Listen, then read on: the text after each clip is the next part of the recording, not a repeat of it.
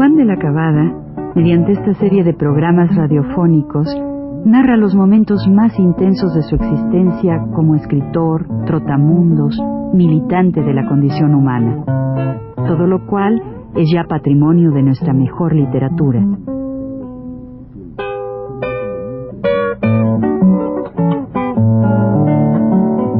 Con ustedes, Juan de la Cabada. Pues bien, ya estamos en el olvido. En el olvido. En aquella sección llamada así de la cárcel conocida entonces con el nombre de sótanos de la sexta, de la sexta demarcación. Aprendimos mucho allí también, porque estas universidades son muy interesantes. Este, allí, este, aprendimos, por ejemplo, que estos hombres que nos querían linchar, parece el día aquel del temblor, se volvió nuestros amigos más grandes y cuando decíamos nosotros, ¿qué hacemos con la comida? No sirve, tire la paz, se tiraba la comida. Bueno, y nos consultaban para todo y, y todo eso. Éramos ya grandes cuates. Yo aprendí canciones, varias canciones. De ahí saqué una que dicen por ahí, me fueron a vender un santo, que ahora está bastante ya conocida. Hay otra que es también en el San Antonio Tomatlán de verán mis valedores, es otra que hay por ahí también, que no, no, se ha, no se popularizado, pero de todas maneras yo tengo una película que se llama El Brazo Fuerte, y luego también por esta calle muy derechita también es otra de las que hay, y también hay otra al paso tarde dos muy directos la palma gacha se aplaceró Perú etcétera esa también y aquella de los insurgentes que ponen de asco a los agentes esa también y hay una hay una serie de canciones que por ahí un día de un día vamos a las pongo yo en las películas, pero con otras letras, porque esas letras son prohibitivas aquí. Un día, si ustedes quieren, la verán en, ya en libro, ahí se pueden poner. Pues sí, ahí aprendí todo eso. De repente, hasta me mandaban a buscar a mí el agua, porque en, la, en una parte, era, porque había otra galera también de presos comunes también fueron a las Islas Marías. Nosotros no nos llevaron, voy a decir cómo no nos llevaron, pero bueno, y ahí en ese, en ese lugar, pues, andan a buscar el agua. Y yo iba a buscar el agua porque mis, a mis compañeros los molestaban mucho. Y a mí, quién sabe, porque yo era representante común de los compañeros, me nombraron representante común para, todo esto. Y fui allí, entonces había un preso llamado Romerito, un Romero se llamaba, pero un flaquito, era el jefe de todos esos cuatro, flaquito así. Y viene a mí que me saqué el pañuelo, le dio un empujón, le dije, mira, no, a mí nada, mano. Y cogí mi eso y me fui al día siguiente que vuelve, puso el pie así porque no pasara yo a buscar el agua, ¿no? Y entonces, como yo tenía las manos llenas de pintura, porque había estado pintando cosas ahí en la, en la, en dentro de la celda, había estado pintando cosas rojas, ¿no? Bueno, ya pueden ustedes imaginarse lo que yo pintaba, ¿verdad? Cosas de lucha, claro. Entonces, y pan de una cachetada, tuve lo que yo que era sangre, hace así se vio todo pintado, y pero no tuvo tiempo porque inmediatamente llegaron, ahí están alertas, ¿no? Llegaron todos los de, ustedes ya saben, los de los soldados, ¿eh? llegaron enseguida y eh, bueno, ¿qué pasó aquí? Pues nada, se aplacó, pero desde ese día, la verdad es que al rato me estaba hablando el cuate, no, no hubo rencor, vaya, no hubo nada, me llamó, incluso desde su galera me llamó, empezamos a conversar, hasta donde yo estaba, no, no hubo nada. Allí he podido presenciar algunas cosas también, muy curiosas, ¿no? De, de la forma de atracos que se hacen en la calle, porque oíamos declaraciones, yo las oí en la noche, me estaba más alerta, porque hay un pasillo donde les dan golpe, bueno, toda esta cosa, ¿no? Que ustedes pueden imaginar los tormentos, todo eso. Bueno, en el olvido era esta cosa, en el olvido. Allí estuvimos mm, bastante tiempo. Es largo contar todo detalle por detalle, pero me pasaron al 5 de mayo por fin. En el 5 de mayo allí estaban nos reunieron a todos en una sola en una sola galera. Nos reunieron a todos y por, así por un buen día estas cosas son curiosas porque unos te han parado no lo no lo sueltan no dan el amparo siempre están con que si hay vacaciones que si no, no, este, el actuario no, no estaba, que si no sé qué, y, usted puede estar tres, cuatro y cinco meses, ¿verdad? Dentro de una prisión hasta que ellos les da su regalada gana de dejarlo libre. Entonces un buen día llaman y va una declaración y lo sueltan como entró, así lo, así lo, lo vuelven a soltar. Allí entonces pasó así, nosotros estábamos en este sitio, este, haciendo toda clase de juegos, como el, de las, como el del el psicológico, ¿verdad? Que son cosas así de, de adivinar cosas por deducciones, vamos, cosas muy, muy curiosas que se hacen dentro de eso. Conocí a cuentistas extraordinarios que no saben leer ni escribir, como un muchacho Manuel Flores, que no leer ni escribir, pero tenía una, una, una manera de contar extraordinaria, no sé qué sería, había muerto seguro, porque la gente que como él, que era un obrero, pues en realidad suele ocurrir que la longevidad ahí no es muy larga, porque saben ustedes la, la manera de vivir y de otras cosas, ¿no? Ojalá viviera.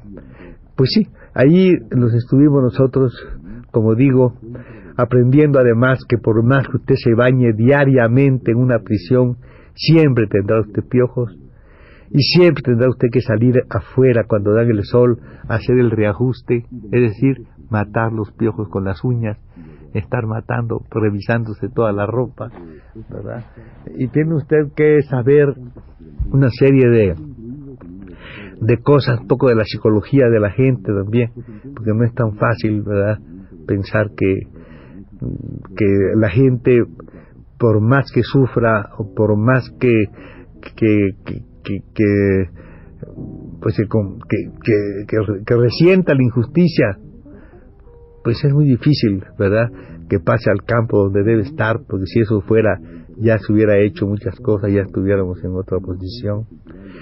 Aprende este pues a, pues a catalogar muchas cosas que fuera aquí no se catalogan. Así un día llegó allí un hombre al erizo, como le digo, como le hemos llamado al erizo, llegó, ¿verdad? Llegó el erizo y me dijo a mí, ¿por qué a mí? Porque había mucha gente, pero a mí me dijo, oígame, présteme ahí unos, unos pesitos, ¿no? Unos, unos cinco, le digo, no tengo. Yo no tenía, pues, o si tenía no se a dar tampoco.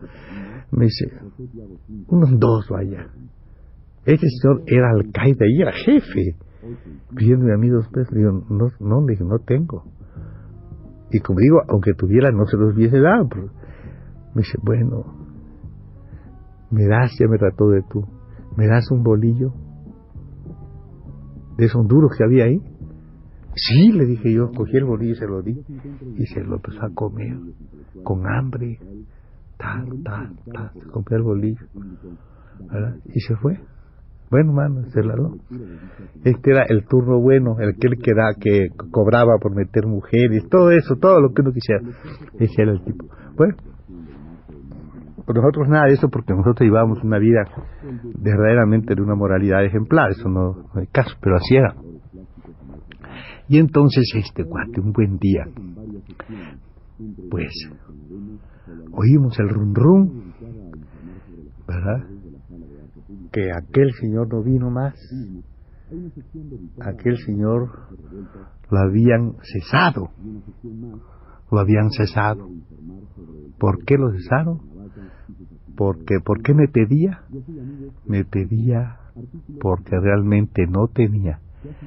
Y no tenía no porque por la miseria, sino porque era jugador por otra miseria. Era jugador y siendo jugador con este vicio tan terrible, se jugó las multas, y por eso lo cesaron de ahí, fue un escándalo, se jugó las multas de la que cobraba a la gente, pobrecillo, bueno, ahí lo cesaron, bueno, se fue. Entonces, claro, siguieron este el, el, el, el señor Espejo, que ese era muy terrible porque ese no podía oír que cantáramos, ¿verdad? Bajaba, empezaba ahí a gritar y todo. Los presos que son taballas largas decían, métanos más adentro. y seguían cantando, ¿verdad? Y este y él pues bajaba a los a los a los montados y les así les, les hacía el paripé de llegaban ahí apuntando a la gente. Bueno, era un señor loquísimo que tenía además que prevaleciera, ¿verdad? El principio de autoridad. Y nos daba así como, como si fuera, era una especie de Pinochet, ¿verdad? Era un señor así muy, muy chistoso. Bueno, y, y había pues el otro que como digo es el, el agente clásico, ¿no? Aquel que nada más está pendiente de qué va a contar o qué va a decir si descubre alguna cosa, no hay que tener mucho cuidado con más con otros. Y el, pobre, el pobre erizo.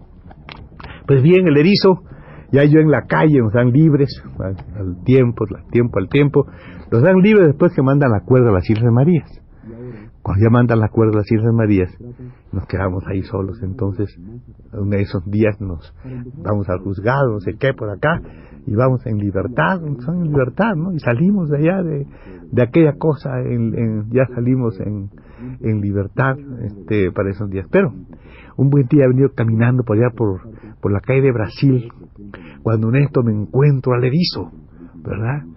y me dice, ay Juanito, pero qué gusto de verle, hombre, qué bien, qué bien que está por acá. Ahora comprendo cuánta razón tenía en sus. Digo, ¿qué, ¿qué cosa? Dice, sí, hombre, claro. ¿No ve usted lo que hicieron conmigo? Digo, que yo sabía que... ¿Qué? Le digo, ¿qué? Hombre, después de 25 años de estar sirviéndolos, me, me echan a la calle. ¿Qué le parece a usted? Me de que me echaba a la calle porque se había robado las multas, pero yo no podía decir nada. Y así son las cosas de lo que pasa en, estas, en estos lugares.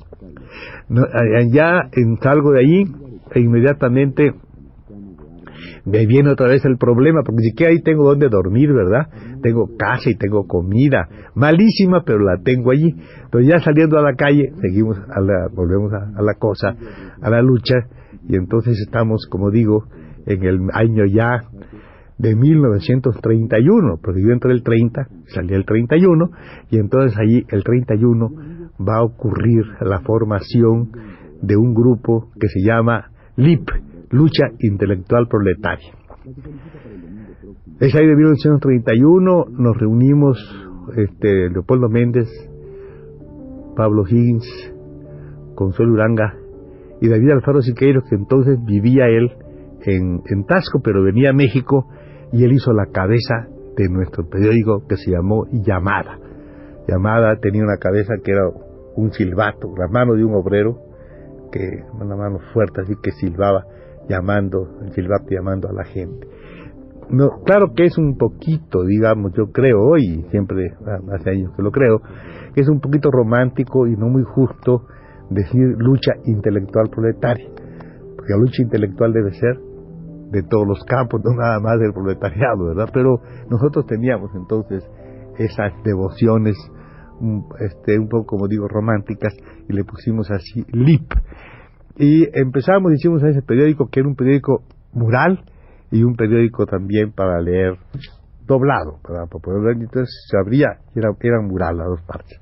Entonces ahí participamos este, algunos vasconcelistas, para que ustedes vean, Consuelo Uranga, que era miembro de esta organización, era vasconcelista, González Aparicio también, este, Nacho Chanurueta, que también estuvo con nosotros, también era, vino del vasconcelismo, y otros que estábamos no lo éramos, como, como digamos, uh, Leopoldo Méndez, ni O'Higgins, ni David, ni yo. Pero vamos, los eh, que lo, y había otro que también era de un muchacho Zamora que también venía del Vasconcelismo. De que éramos cuatro y cuatro los directivos este, promediando entre unos y otros. De aquí se ve, como decía antes, que los grupos vasconcelistas también, ellos los, jóvenes, ¿no? También quisieron hacer otro mundo. Si no lo lograron, ya veremos por qué. Y entonces, hasta la próxima. Buenas noches.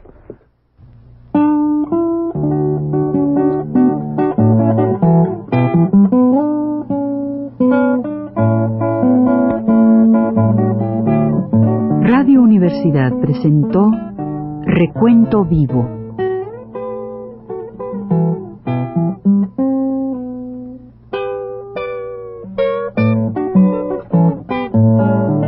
Mis décadas por Juan de la Cabada.